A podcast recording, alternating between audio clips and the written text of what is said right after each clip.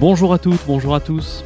Bienvenue dans Constellation de papier, le podcast qui se prend pour une librairie. Au programme aujourd'hui, un épisode dicté ou presque par l'actualité. En effet, comment ne pas profiter du 1er mai pour un échange avec une spécialiste des luttes sociales, lectrice frénétique et engagée au quotidien dans la vulgarisation d'une histoire émancipatrice et critique? Elle nous parle aujourd'hui de ses lectures personnelles, avant de nous présenter la semaine prochaine ses lectures professionnelles. Au cœur des unes et des autres, la solidarité, les combats pour l'égalité et une énergie communicative. J'ai une espèce de pile chez moi de trucs à lire que, que j'arrive pas à écluser parce qu'évidemment, comme une conne, j'en rachète des nouveaux. Ici Jérémy, libraire sans librairie, et je reçois aujourd'hui Mathilde Larrey. Bonjour Mathilde. Bonjour Jérémy. Euh, bienvenue, merci beaucoup d'avoir accepté mon invitation à nous, euh, à nous dévoiler tes lectures.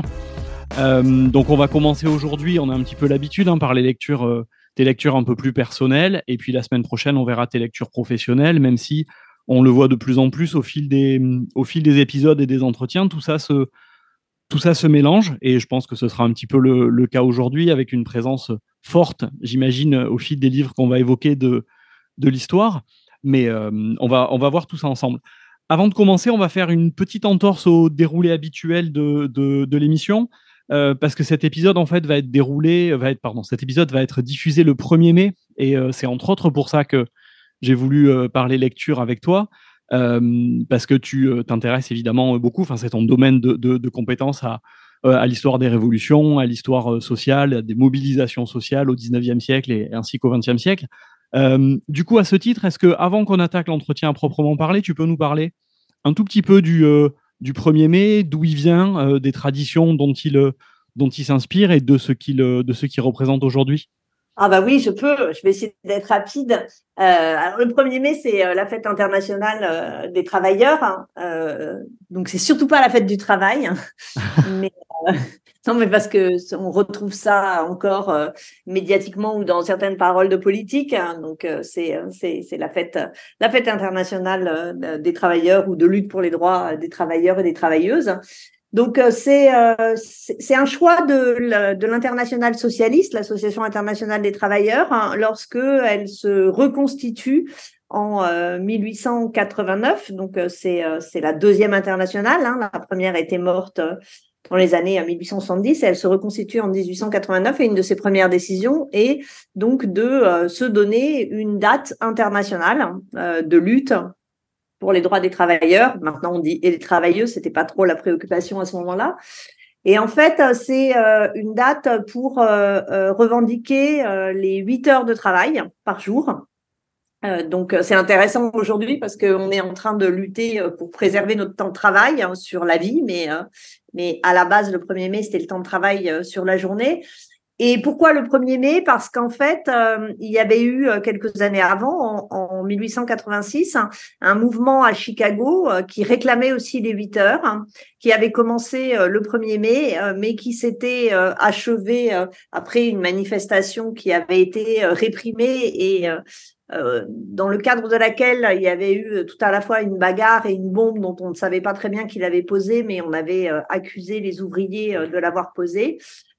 Une, je crois que neuf, de mémoire, je me souviens plus, mais ouvriers qui sont arrêtés, rendus responsables de cette bombe et qui seront exécutés. C'est les martyrs de Chicago. Plus tard, on se rendra compte qu'il n'y était absolument pour rien. Reste que euh, quand l'international se reconstitue, quelque part en hommage à ces martyrs de Chicago qui ont énormément marqué euh, le mouvement euh, international des travailleurs, on choisit de faire du 1er mai cette, cette date. Bon, qui plus est, le 1er mai, c'est un peu, voilà, c'est une date d'entrée dans les beaux jours, donc ça, ça a du sens aussi. Et à partir de là, ça va, ça va s'ancrer dans les, traditions euh, de, la plupart des pays, à une exception près euh, notoire, justement les États-Unis qui ne prennent pas le 1er mai alors que c'est pour les martyrs de choisi. Mais euh, et donc le, 1er mai va être ce jour de revendication. Et alors en France, il va il va tout de suite prendre une coloration très particulière parce que le 1er mai 1891, donc les travailleurs cessent de travailler au bout de 8 heures et dans la petite ville de Fourmi, qui est dans le nord, ils vont en, manifestation déposer une demande de, enfin une pétition qui demande les 8 heures à la mairie. Mais ils se heurtent aux forces de l'ordre qui tirent et euh, font, font, tuent plusieurs personnes. Donc le, le, 1er mai en France est marqué par ce massacre de fourmis euh, qui, est, euh, qui, est, qui, qui, lui donne une coloration euh, plus funèbre, on va dire, que, que, que dans d'autres pays. Donc ensuite, il s'installe. Euh, alors, dans un premier temps, les ouvriers arrêtent de travailler au au bout de huit heures et font, euh, font des, des pauses, des demandes, font des manifestations. À partir de 1906, sous l'impulsion de la CGT, euh, pour le cas français, euh, c'est la journée entière qui est, qui est chômée, qui est, enfin, chômée, ou, enfin, c'est une, c'est une grève, hein, mmh et, et, et, toujours, toujours la même revendication. Donc, plus le mouvement social enfle, plus les premiers mai sont importants pendant euh, la guerre et donc l'occupation allemande et en France, euh, ce que l'on appelle l'État de Vichy, euh, Pétain va essayer de récupérer le 1er mai, euh, arguant du fait que le 1er mai est la Saint-Philippe. Hein, il va en faire la fête du travail, hein, c'est pour ça qu'il faut vraiment pas utiliser ce terme, et, euh, et essayer de la récupérer, sachant que ça n'a plus rien à voir parce que les syndicats sont interdits, le Parti communiste est interdit, enfin bon, c'est une dictature, donc c'est une récupération pour le moins malheureuse. Et euh, quand la République est, rétablie, euh, elle prend la décision euh, de faire du 1er mai désormais un jour chômé et payé. Là, là, ce que l'on peut noter, c'est que elle, à partir de là, alors que avant le 1er mai, enfin avant la, deuxième guerre mondiale, bon, il y avait plusieurs fleurs qui étaient accrochées aux, boutonnières des, travailleurs et des travailleuses. Mais en France, il y avait beaucoup d'églantines parce que l'églantine euh, rouge faisait référence au massacre de fourmis. C'est essentiellement Pétain qui avait fait développer le muguet pour sa fête du travail, mais parce que le muguet pousse bien à cette période et que c'est plus facile de le cultiver, dans l'après-guerre, on va reprendre le muguet.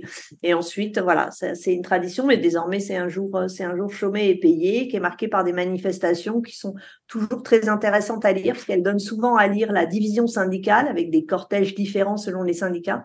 Et ce qui va être intéressant euh, cette année, c'est que pour la première fois depuis très très très longtemps, on va avoir un 1er mai unitaire. Voilà, j'ai été rapide parce qu'il y aurait évidemment bien plus de choses à en dire. On espère effectivement euh, être le plus nombreux et nombreuses pour ce 1er mai unitaire, comme tu l'as euh, comme tu l'as précisé. Merci beaucoup. Je te propose donc de faire maintenant ce qu'on fait euh, au début de, chaque émission, comme une espèce de fil rouge entre invités. Donc, euh, mon invitée précédente, qui est Daniela Vitaiano, chercheuse en littérature italienne, a terminé son entretien avec une citation qu'elle partage avec donc avec toi.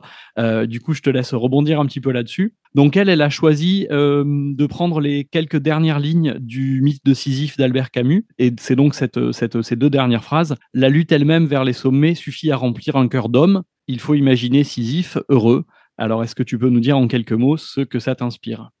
Bon, déjà, moi, je suis plus Sartre que Camus. Alors, je m'en euh, doutais, je m'en doutais que tu allais dire ça. voilà. Euh, écoute, je trouve que vu la période, euh, je le lis, enfin, ça me fait penser à ça, c'est-à-dire qu'on passe notre temps à, à remettre euh, l'ouvrage de la lutte sur le métier. Donc, on pousse notre pierre pour essayer de, de résister aux réformes, au détricotage de l'État social, etc c'est dur. Euh, parfois, on perd, on recommence. Euh, mais ouais, on est heureux. Objectivement, euh, moi, je suis plus heureuse dans la lutte que quand il n'y en a pas. Évidemment, je serais plus heureuse dans une société complètement juste où il n'y aurait plus besoin de lutter. Mais je ne suis pas assez utopiste pour penser que je vais la vivre. Donc, tant que je lutte, je suis contente. Merci. Donc, maintenant qu'on est qu'on s'est échauffé un peu, qu'on a fait un peu de, de, mise en jambe avec ces deux petites questions introductives, Allons-y donc dans tes lectures. Euh, alors, le, premier titre dont tu m'as parlé dans la liste que tu m'as envoyée, euh, c'est euh, tu m'as parlé de Jack London et de Cro-Blanc, qui est en train de prendre haut la main la tête du classement des livres et des auteurs les plus, les plus cités. Me donnerait presque l'idée de faire une, une série ah qui nous soit consacrée. Ouais, ouais, c'est vraiment. Alors, à la fois le Jack London, les œuvres entre guillemets de jeunesse, enfin Cro-Blanc, ce genre de choses, et puis aussi après l'auteur plus politique, mais il ressort très régulièrement. Euh, du coup, je te propose que tu nous parles plutôt de, Balzac pour commencer, que tu as lu du coup un petit peu plus tard, mais parce que tu as accompagné ton, ton explication de la question de l'attachement au personnage dans Splendeur et misère des courtisanes. du coup, ça me semblait une entrée intéressante. Donc, si tu veux commencer par nous parler de ça. Ben, surtout qu'en fait, quand on repense au lecteur, qu'on a fait quand on est petit, euh, euh, on ne sait plus trop pourquoi on a aimé en fait. Euh, moi, j'ai le souvenir d'avoir beaucoup aimé Splendeur et misère des courtisanes. J'avais moins aimé Les illusions perdues. Enfin, j'en avais lu d'autres, mais j'ai ce souvenir du bonheur de lire Splendeur et misère des courtisanes. Et ce qui me reste, hein, l'histoire, je m'en souviens plus du tout. Je sais plus du tout. Je sais plus trop ce qui se passe. Mais ce qui me reste, c'est ces deux personnages. Donc Vautrin d'un côté, qui est qui est un un, bandit devenu, euh, devenu flic, hein, euh, qui est un vrai personnage historique, hein, mais, euh, mais romancé par, par Balzac, et que, qui, comme le personnage historique, c'est marrant, je me souviens plus du nom du personnage historique, hein, ça, ça, c'est marrant. Bref, voilà, et, plein de noirceur, de, mais aussi d'intelligence, de, de, voilà, j'aimais bien, j'aimais bien ce, je pense que j'aimais bien ce côté, voilà, on passe, euh, on passe de, du crime euh, à, à, la police et de la police au crime de façon assez rapide et en même temps, euh, ça, ça, son art de la manipulation. C'est des personnages qu'on voit pas trop justement dans les, dans les lectures jeunesse et, et, et, Splendeur et misère des courtisanes que j'ai peut-être lu trop tôt. N'empêche que ça faisait du bien d'avoir un personnage finalement assez ambivalent. Et Esther, hein, euh, Esther, je ne sais plus pourquoi, mais je sais que pour moi, elle représentait euh, la figure de l'amoureuse euh, la parfaite. Enfin, elle avait une espèce de, dans mon souvenir, elle a, elle a une, une générosité dans l'amour une, une, force dans l'amour aussi, une capacité à être amoureuse euh, que, que j'avais trouvée euh, extrêmement forte et, et, sans être niaise. Alors peut-être que si je le relisais, euh, je, le, je la trouverais plus niaise que quand j'étais jeune. Mais pour moi, voilà, ça, ça, c'était pas, c'était pas la, la princesse en amourée, mais c'était l'amoureuse qui se bat pour, pour, pour son amour. C'est ces deux personnages qui me restent. Le, je, je, Rubempré, euh, j'en avais rien à foutre de ce gars-là, je le trouvais fadasse. Et je euh, je comprenais pas comment des personnages aussi intéressants que euh, Vautrin en homme qui se, qui, qui, se sert de lui et Esther qui est amoureuse de lui pouvaient trouver quelque intérêt à ce personnage que je trouvais fade, alors que eux deux, je trouvais qu'ils avaient une grandeur, l'un dans la noirceur, l'autre dans le, dans le soleil de l'amour, beaucoup plus fort. Donc tu dis peut-être que si tu le relisais maintenant, tu, euh, tu y trouverais d'autres, d'autres choses, mais tu m'as indiqué aussi, et j'ai trouvé ça rigolo de, préciser ça, que tu ne... Parce que des fois, ça c'est aussi une question que je pose à mes invités, de dire, tiens, ces lectures ou de jeunesse ou d'adolescence ou un peu scolaire, contrainte, est-ce que c'est des choses potentiellement que tu as relues, est-ce que ton regard a changé, etc. Et toi, tu m'as dit, tu, tu ne tu relis pas euh, les livres que tu as déjà lus, jamais. Non, alors c'est c'est pas une règle, hein, mais ce qu'il y a, c'est que j'ai l'impression que j'ai tellement de livres à lire, j'ai envie de lire tellement de lire, j'ai j'ai une espèce de pile chez moi de trucs à lire que que j'arrive pas à écluser parce qu'évidemment, comme une conne, j'en rachète des nouveaux. Prendre le temps de relire quelque chose, j'ai l'impression que ça m'empêcherait de lire un truc neuf. Mais c'est idiot parce qu'il y a plein de lectures de jeunesse et notamment euh, pas mal de classiques hein, euh, que j'ai lus jeune, que j'ai aimé jeune, mais euh, quand j'ai relu des classiques plus tard avec plus de bagages historiques, plus de sensibilité au, style aussi, je pense. Mmh. que j'ai particulièrement apprécié parce que je les ai lus tard, je me suis dit merde, c'est con de de les avoir lus si jeunes en fait et de et de peut-être être passé à côté de choses. Mais en même temps, j'ai sûrement vu dedans des choses qu'adulte, je n'aurais plus vues. Donc euh, voilà. Oui, il n'y a, pas, il a pas forcément, on va dire, une, une meilleure lecture. C'est aussi des questions de sensibilité qui sont différentes en fonction des âges. Et puis le truc qui est très étonnant, alors je sais pas, il faudrait que j'essaye, mais les quelques fois où je me suis retrouvée à relire un livre, alors c'était plutôt parce que j'avais oublié que je l'avais lu, et donc c'est plutôt des polars. Euh, parce que des fois on oublie qu'on les a lus et euh, à la fois si on me demande c'est quoi l'histoire de je n'en sais rien du tout mais si je le reprends au bout de dix pages je sais que je l'ai lu et je m'en souviens. Oui quelque chose peut-être pas, tant de l'histoire en soi que d'une sensation d'un peu de je sais pas de familiarité ou d'une ambiance ou quelque chose qui euh, qui, qui, travaille quand même. Alors là c'est un peu de mes souvenirs entre guillemets dont je vais parler. Tu m'as cité également La Maison aux Esprits d'Isabelle Allende. Euh, moi, j'en garde personnellement, mais là peut-être que tu vas me démentir absolument, euh, le souvenir aussi d'un roman euh, avec une grande galerie de personnages hein, qui sont justement potentiellement les, dix esprits de la maison. Du coup, je serais content que tu nous en parles et puis tu le situes aussi du coup euh, dans le contexte historique euh, qui est le sien et puis aussi éventuellement le contexte dans lequel tu l'as lu toi. Alors, La Maison aux Esprits, euh, je l'ai lu. En fait, j'étais, moi, je ne sais pas, enfin, quelle est ton expérience ou quelle est l'expérience de celles et ceux qui écoutent de lecture, mais moi, il y a des moments où j'arrive plus à lire. C'est-à-dire que je prends un bouquin, je le laisse tomber. Je prends un bouquin, je le laisse tomber. Je n'accroche pas, je les trouve pas bons. Enfin, j'ai une espèce de mauvaise série et et, je déteste ça et ça, ça, ça, ça m'énerve à mort. Et, euh, et, je me souviens d'avoir discuté, parce que j'adore discuter de bouquins, discuter de bouquins avec des gens euh, dans un cadre euh, complètement informel.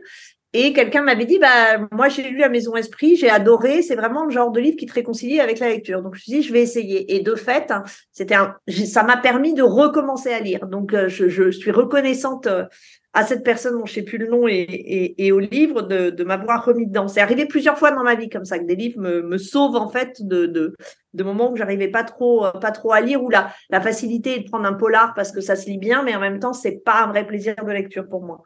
Et euh, donc la maison aux esprits, euh, euh, effectivement, sacrée galerie euh, de personnages, et là aussi des personnages très solaires et, et, et d'autres personnages très euh, très sombre. Euh, le, le, héros, là, enfin, un des héros, Esteban, hein, qui, est, une espèce de, dictateur euh, dans, dans, dans.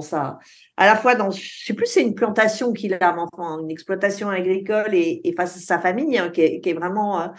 qui a des côtés sale type, mais en même temps qui, est, assez vertigineux de, de courage, de, d'intelligence dans la méchanceté. Enfin, je, je, me souviens de ça. Et puis les, les personnages de femmes sont extraordinaires. Hein.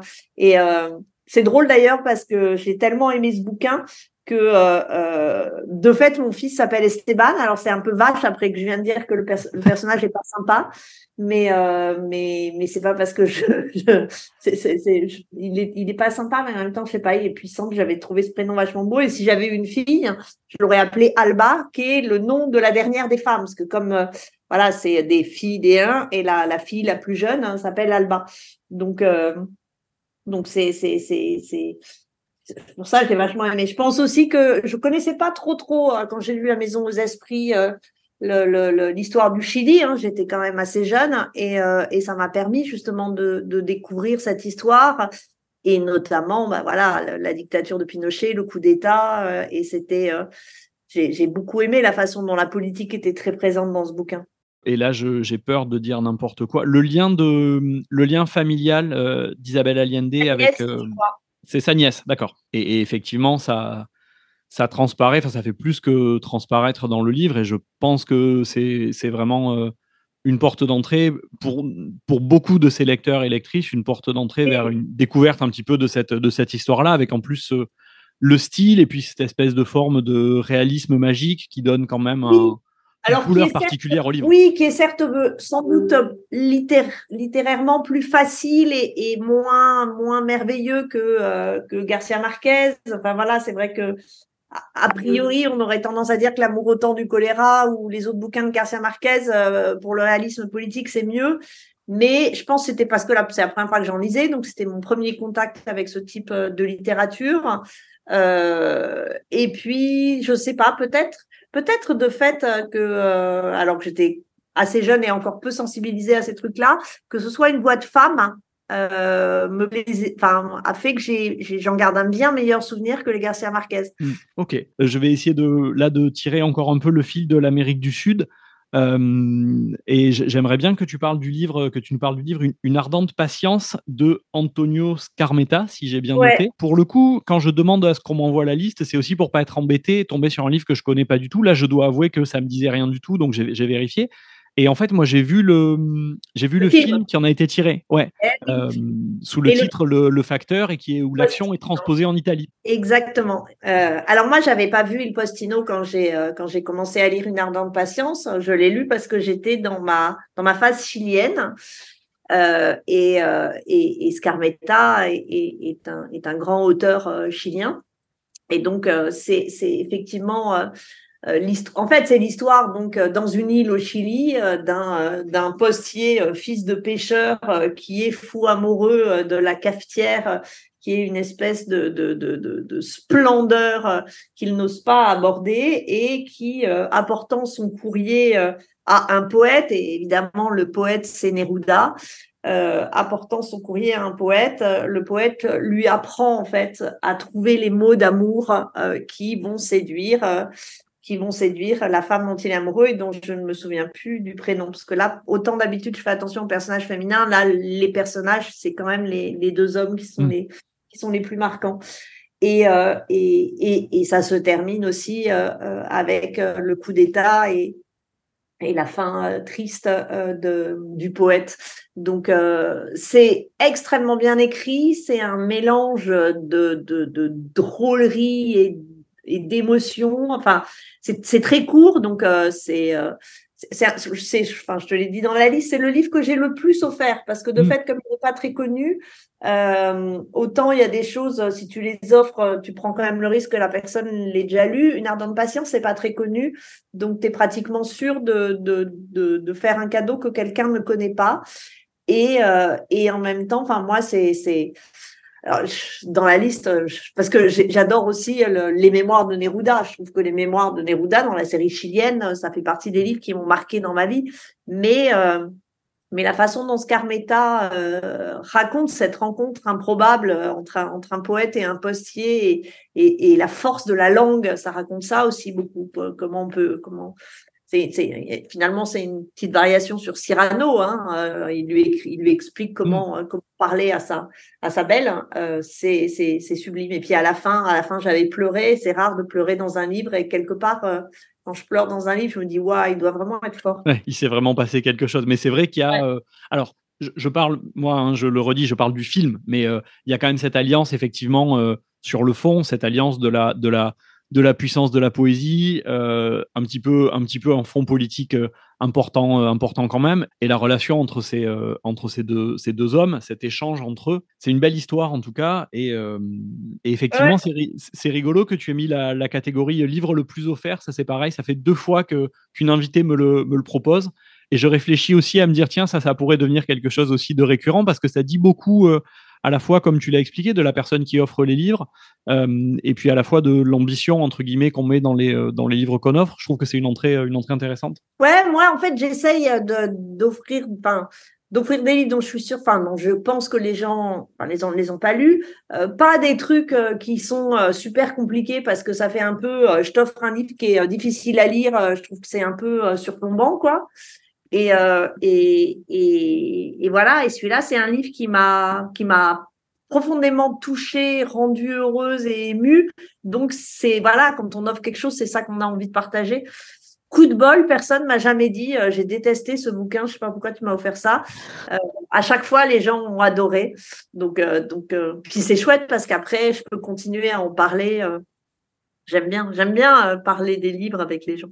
Oui, et ça permet de, de continuer de continuer la conversation, enfin d'engager ou de continuer la conversation autour des livres. Et c'est vrai que l'expérience de lire les mêmes livres avec des, avec des proches, euh, c'est toujours, euh, toujours, euh, toujours intéressant et, et fécond. Ah, c'est génial. Moi, je, je, je... Il y a avec, enfin, évidemment, deux solutions. On lit le même livre en même temps, et ça, ça peut être des choses assez super, hein, parce qu'on avance à des rythmes différents, on réagit, on, on peut parler à chaud, et là, on s'en rappelle, et euh, parler d'un livre que quelqu'un est en train de lire, mais qu'on a lu longtemps avant, et donc, euh, ce que la personne nous en dit nous rappelle des souvenirs, et c'est là qu'on se rend compte souvent qu'il y a plein de choses qu'on a oubliées dans un livre. Mais, euh, mais, et, mais le, la mémoire en est, en est agréable, résultat je te propose de continuer du coup, parce que c'est un peu l'exercice qu'on est en train de, mener là, de continuer dans, la mémoire.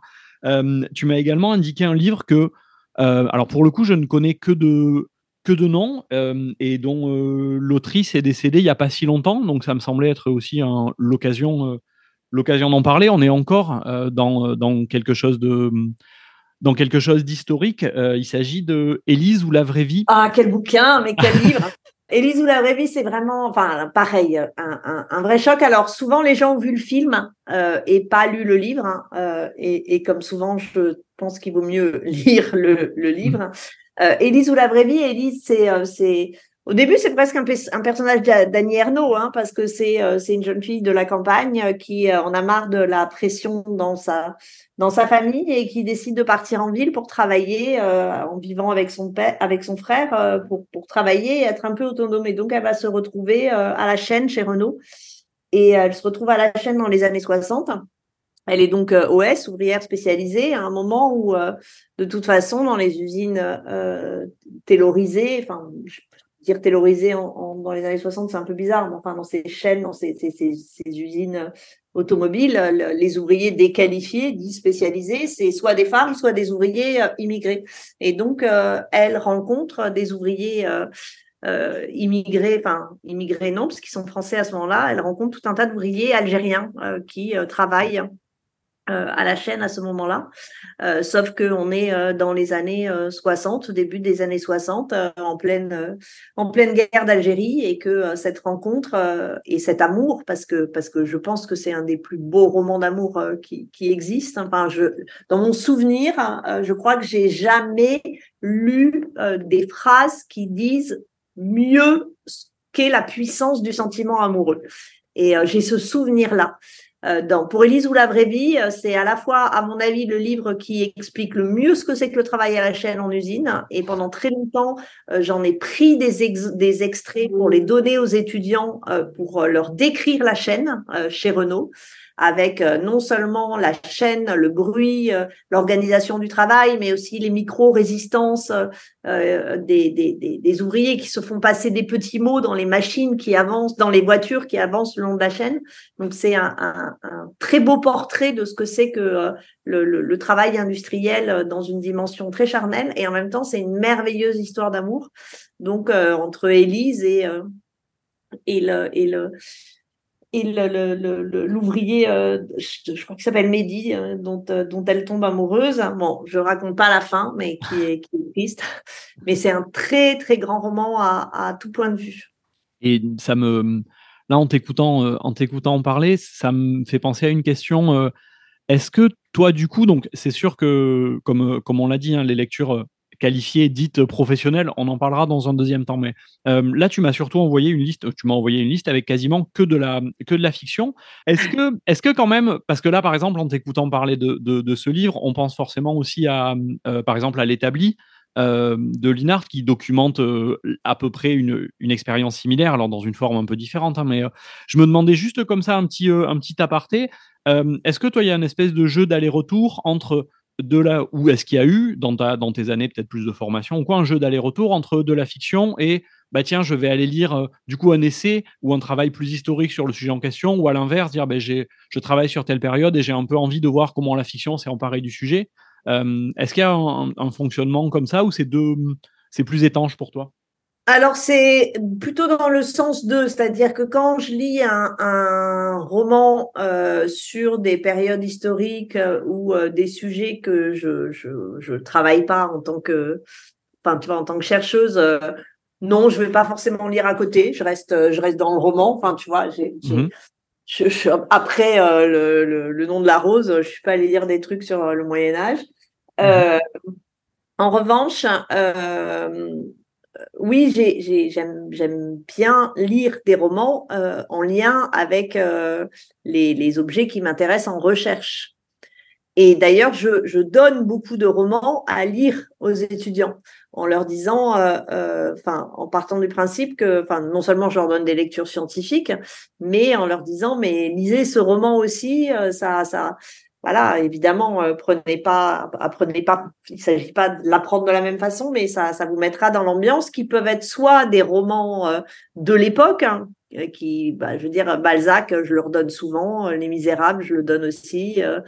ça, ça, ça, m'arrive de leur donner des, des livres, euh, mais je peux aussi leur donner des livres qui, qui, sont décalés. Par exemple, le 14 juillet de Vuillard, hein, je le fais lire à mes L2 euh, qui, euh, qui ont la Révolution française au programme, parce que même s'il a été écrit bien plus longtemps après, mais je trouve que en fait, il est, il est utile pour pour comprendre une période, pour se mettre dedans. Donc oui, je le fais, je le fais beaucoup. Et, et de fait, Alors, Élise ou la vraie vie, est-ce que c'est pour ça que je l'ai lu?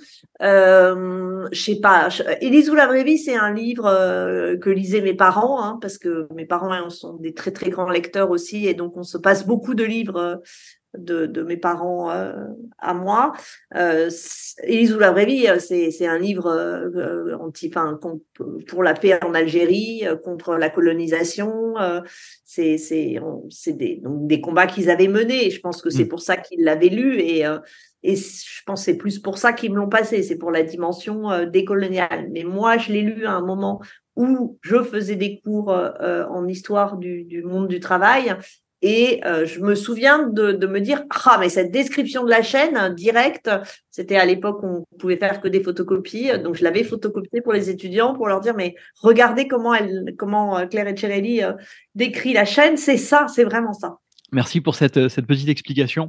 On va faire un, bond dans le temps, puisque j'aimerais bien qu'on parle un petit peu de littérature contemporaine, comme tu m'as fourni aussi des de, e, extrêmement contemporaine, on va dire, parce que tu as fourni des références intéressante. Euh, j'aimerais bien que tu me parles de No Home de Ya Giazi, si je prononce bien le nom, qui est une, une américaine d'origine ghanéenne, si, euh, si les informations que j'ai trouvées sont bonnes, et euh, qui raconte.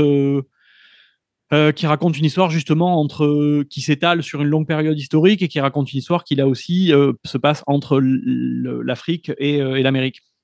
Ah ouais, non, alors ça, c'est pareil, il y a une histoire euh, à nouveau de livres qui circulent, si l'on peut dire. Donc, euh, je vais chez mes parents, ils viennent de lire tous les deux No Home, ils me disent oh, c'est génial, c'est génial, il faut absolument que tu lises ça, ils me le passent. Sauf que c'est la version, euh, enfin la première édition, donc elle est grosse, elle est lourde, et moi en fait je passe ma vie à me balader avec les bouquins et j'ai des petits sacs à main et le bouquin rentre pas dans mon sac à main, donc je le pose en me disant je le garde pour les vacances, qu'en vacances je peux prendre des trucs plus gros. Et euh, une de mes copines euh, arrive à la maison, voit que j'ai Gnome posé sur, euh, sur, mon, sur ma table. Elle me dit Oh, on a dit du bien. Je lui dis bah, Écoute, prends-le si tu veux, et puis tu me le rendras après parce que moi, je le garde pour les vacances. Là, il est trop lourd, je peux pas le trimballer dans mon sac. Et, et, et, genre six mois après, je lui dis tiens en fait t'as toujours nos mais tout ça. Et là-dessus elle me dit écoute je suis désolée mais c'était tellement génial que je l'ai prêté, on me l'a pas rendu. Et depuis, par ailleurs, je l'ai offert à six personnes, il est dément. Je me dis, bon, bah, ça doit quand même être bien. Entre temps, il était sorti en poche, donc c'était encore mieux, parce qu'il était plus petit. Donc, je me rachète nos homes. Et, euh, et effectivement, c'est euh, un, un bouquin qui, couvre hein, quatre siècles d'histoire en partant en fait en suivant deux euh, deux branches familiales issues enfin c'est deux sœurs au départ au XVIe siècle et puis après c'est les descendants de chacune des deux sœurs et ça permet de faire l'histoire de l'esclavage, de la colonisation, euh, de la ségrégation aux États-Unis, du racisme. Ça couvre un, champ absolument incroyable sur trois, sur quasi trois continents, hein, parce qu'il y a, y a, y a, y a Europe, euh, euh, Afrique et, Amérique. C'est des histoires à chaque fois extrêmement émouvantes et très parlantes. Hein. Euh, donc vraiment, c'est un très très très très grand roman. Alors ça, souvent, je le conseille aux étudiants, mais quand ils voient la taille du truc, ils veulent pas le prendre.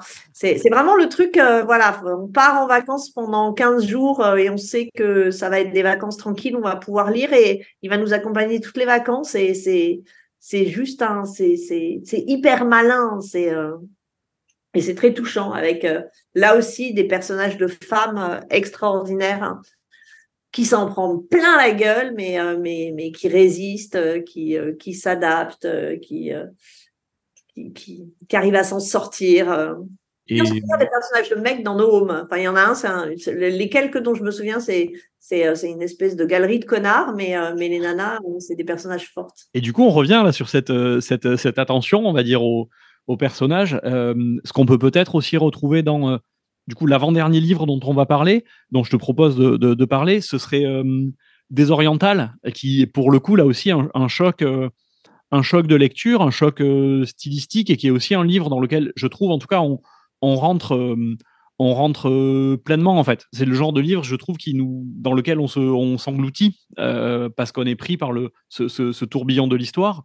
et dans lequel, pour le coup, elle, si je me rappelle bien, parmi les personnages, il y a toute une fresque de personnages qui sont ses oncles, qui ont euh, qui, occupe pas mal de place. Mais, enfin, quelque part, il, y ils se ressemblent un peu les deux. Hein, mais je pense que j'aime bien les livres comme ça. J'aime bien les livres qui, qui, qui plongent, euh, qui ont des racines assez profondes dans l'histoire, euh, qui suivent des familles sur plusieurs générations, qui, euh, qui, qui, effectivement nous font découvrir euh, sur plusieurs générations des, des, des, des forêts de personnages. Hein. donc, et, et, et, en plus, dans les deux cas, bah voilà, la, la découverte de d'histoire de pays qu'on connaît moins, euh, euh, donc euh, le, la côte ghanéenne et, et les Achantis et les, et les Fantis pour pour Yargazi et, et l'Iran pour Negar Javadi. Et Negar Javadi, je l'ai vraiment pris par hasard. Hein, je l'ai vu sur une table dans une librairie. la quatrième de, de couverture m'a plu, donc j'ai vraiment pris un peu au pif parce qu'elle était pas du tout du tout connue. Enfin, mmh. c'était c'était juste au moment où il est sorti. Et, euh, et, oui, j'ai été complètement happée euh, par cette histoire, euh, à, la fois de, l'histoire longue de l'Iran, de la révolution iranienne, hein, euh, qui, est, qui, est, qui, est, très intelligemment euh, rendue et très finement rendue, et de, de, de, de la dernière génération à Paris de, de, de, cette, de cette jeune fille, enfin de cette jeune femme qui essaie, qui essaie d'avoir un enfant. Donc euh, ouais, c'est vraiment c'est un livre qui m'a qui m'a profondément touchée. Alors là, je l'ai aussi beaucoup offert des orientales et, euh, soit les gens à qui je l'offrais adoraient, soit ils rentraient pas dedans. Et euh, j'ai eu moins de succès avec celui-là, alors que pour moi, il est il est il est j'arrive pas à comprendre qu'on ne l'aime pas, mais bon, c'est le problème. Hein. Ouais. Mais ça, je peux modestement témoigner aussi que c'est une. Pour moi, en tout cas, ça a été un petit peu la même expérience en la même expérience en librairie, euh, parce que c'est un livre que j'ai euh, tenté pas mal de, conseiller, de faire lire, et, euh, et, pas toujours avec succès, mais avec un public, comment dire, peu de réactions tièdes, c'est-à-dire soit vraiment les lecteurs et lectrices qui sont rentrés dedans l'ont vraiment adoré, soit vraiment quelque chose de dire euh, j'ai pas tenu plus de X pages, je suis pas rentré dedans. Euh, on, pourrait, on pourrait presque dire euh, un livre qui ne laisse pas indifférent, si on reprenait ce, cette, cette, formule. Oui, sauf que en fait c'est marrant parce que ne laisse pas indifférent, pour moi ça évoque, ça peut intéresser, etc. Mais il n'y a pas de, de de prof, enfin, profonde tendresse pour euh, pour l'objet en question, hein, que ça soit un tableau ou un livre. Alors que Désoriental, alors moi j'ai une énorme tendresse pour ce bouquin. Si si tu vois, je dis je relis jamais des livres, mais si on me demandait bon allez, euh, tu as le droit d'en relire quelques-uns, ça ferait partie de ceux que j'aurais envie de relire. Mmh. Je comprends, je comprends pour le, le la trace aussi qu'il laisse et puis peut-être le, euh, la tendresse envers le, les personnages et puis le peut-être aussi sa richesse aussi, parce qu'il est quand même, euh, il, est, il est relativement court comme livre de mémoire, mais il est extrêmement dense. Et ouais, exactement, exactement. Euh, bon, pour finir, je te propose un petit, euh, un petit pas de côté parce que tu as dit que tu lisais pas trop de, de, romans policiers. Ou alors, pour te changer les idées, tu m'as quand même cité Fred Vargas. Et juste une petite question de curiosité comme ça, est-ce que tu, là, comme ça, tu saurais me dire lequel est ton préféré? Euh, et nous en parler deux minutes euh, Non, je ne saurais pas dire quel est le préféré. Euh, j'aime bien quand il y a Adamsberg, hein, forcément. Et eh oui. J'aime bien le personnage. J'ai beaucoup aimé celui, alors je sais plus comment il s'appelle, mais qui est appuyé en fait sur le, ses recherches sur la peste, hein, où il y a des, des, des des, des, des, signes, euh, des marques sur les portes des maisons. Mm. Ça commence par ces, ces, ces, ces, marques qui apparaissent et on ne comprend pas trop. Euh. Mais en fait, le, le, propre de Fred Vargas, quand même, c'est pas trop l'histoire. En général, on est parfois assez déçu de la résolution. Euh, c'est, c'est mm-hmm. pour ça, c'est pas voilà, c'est pas Agatha Christie ou d'autres. Hein. Mais euh, les relations des personnages, le, le, je veux dire, entre euh, l'inspectrice là, qui des fois cache des gens dans son manteau tellement elle est euh, euh, massive et impressionnante, le chat qui va dormir sur la sur la comment ça s'appelle sur la sur la, la photocopieuse. Enfin, tous ces personnages sont tellement en couleur. Il y en a une que j'ai bien aimée, mais pareil, je sais plus quel est son titre, dans, sur une espèce de, de société qui refait les qui rejoue les scènes de la Révolution française et des discours de Robespierre. Bon, ça c'est parce qu'il y avait de la Révolution française, donc ça me faisait. Mais, euh, mais les tout premiers, enfin quand il y a son frère, hein, quand il y a euh, Audouin Rousseau euh, dans les quatre, quand il y a les, quatre historiens, le le contemporanéiste spécialiste de la seconde, de la Première Guerre mondiale. Donc c'est son frère, le chasseur-cueilleur, etc. Et que il n'y a pas encore d'Amsberg dans les premiers, c'est eux qui font les enquêtes. Euh, mais moi, je trouvais ça. Enfin, quand j'ai découvert Fred Vargas, surtout quand on, comme je suis pas une grande lectrice de polar, euh, voilà, j'ai pas, enfin, j'ai lu des classiques dans les polars, et là, d'un seul coup, ça atomise tellement le le genre que, euh, mm. que, que j'aime bien. Et, et je sais pas, j'ai l'impression quand, quand tu es dans un Fred Vargas, enfin voilà, tu, tu sais que tu es dans un Fred Vargas, t'es pas ailleurs en fait. Il y a, y a que elle pour écrire ça. T'en as d'autres qui arrivent à créer des personnages euh, Camilleri euh, dans, dans ses dans ces Montalmano, voilà, on les connaît. le, le, le, celui qui est à l'accueil là et qui prononce pas bien les noms, il y a, il y a évidemment cette langue traduite par Cadeau Panique qui est extraordinaire, mais mais, mais je trouve que Vargas, euh, bah, je, je, j'ai personne d'autre n'écrit comme elle. Enfin, il y a quelque chose d'assez magique, quoi. c'est drôle, c'est hyper drôle, c'est hyper inventif. cette présence de l'histoire par moment est juste euh, géniale. Il y, a, y, a un plaisir à les retrouver euh, quand on. Alors, quand on les a quasiment tous lus, on attend et on pourrait presque dire qu'elle elle se fait attendre parce qu'elle publie pas tant que ça, mais c'est une bonne chose. Hein. Mais euh, ou sinon, quand on les a pas encore lus, c'est vrai que cette envie de les euh, de les dévorer, enfin l'un euh, l'un rappelle l'autre presque. Et c'est vrai que ce que tu dis sur le, la galerie de personnages et le, la vie du commissariat d'Adamsberg, petit à petit, ça se développe. C'est-à-dire qu'on apprend tous à les connaître et on a une forme de, de, de d'attention aux uns et aux autres. Bah, on suit qui est qui est encore avec qui. oh là là, il était un peu déprimé dans le dernier, ça a l'air d'aller mieux. on, on s'y attache. on s'y attache énormément. Ouais, ouais. Et puis quand on reprend le livre, dès qu'ils interviennent, on dit Ah oui, ça y est, c'est lui, parce qu'il y en a qu'on avait oublié, mais hop, on le retrouve tout de suite. Mmh, mmh. J'aime bien celui euh, où c'est, euh, enfin, ça se passe dans les Pyrénées et il y, a une histoire de loup. Alors, c'est euh, donc celui sur la peste, c'est Par vite et revient tard, enfin, celui sur la peste. Parce qu'effectivement, à chaque fois dans ces livres, il y, a quelque chose d'une explication un peu, comment dire, qui serait potentiellement irrationnelle du meurtre. Euh, qui a l'air d'être l'explication qui tient le plus la route, même si elle est absolument irrationnelle. Euh, et puis souvent, Adamsberg, d'un trait de génie, arrive à, reboucler tout ça. Mais euh, oui, et l'autre, c'est le. Non, trait de génie et pas génie. Enfin, voilà, c'est c'est un peu décevant. Moi, je trouve que les fins sont, enfin, la, la, la résolution de l'affaire n'est absolument pas l'intérêt du Fargas, quoi. Non. L'intérêt du Fargas, c'est tout le moment justement où ça part dans tous les sens, où elle crée des personnages, où, où Adamsberg va se cacher dans le manteau de je sais plus comment s'appelle son inspectrice. Et, là, là, tu jubiles. Enfin, c'est, c'est, génial. Oui, oui, mais c'est vrai qu'effectivement, il y a une espèce de. On ne les lit pas pour la résolution finale, euh, mais il y a une espèce de pacte, je trouve, avec le lecteur. On accepte, on sait qu'on va se laisser embarquer, on va se laisser embobiner.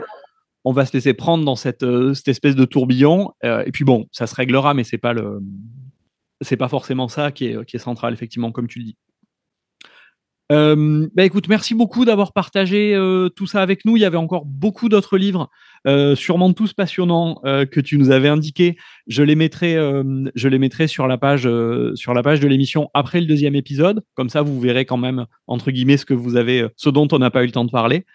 et puis du coup, on se retrouve donc la semaine prochaine pour tes lectures plus plus professionnelles. Merci beaucoup de t'être prêté à l'exercice. Bah, de rien, de rien. Et à bientôt.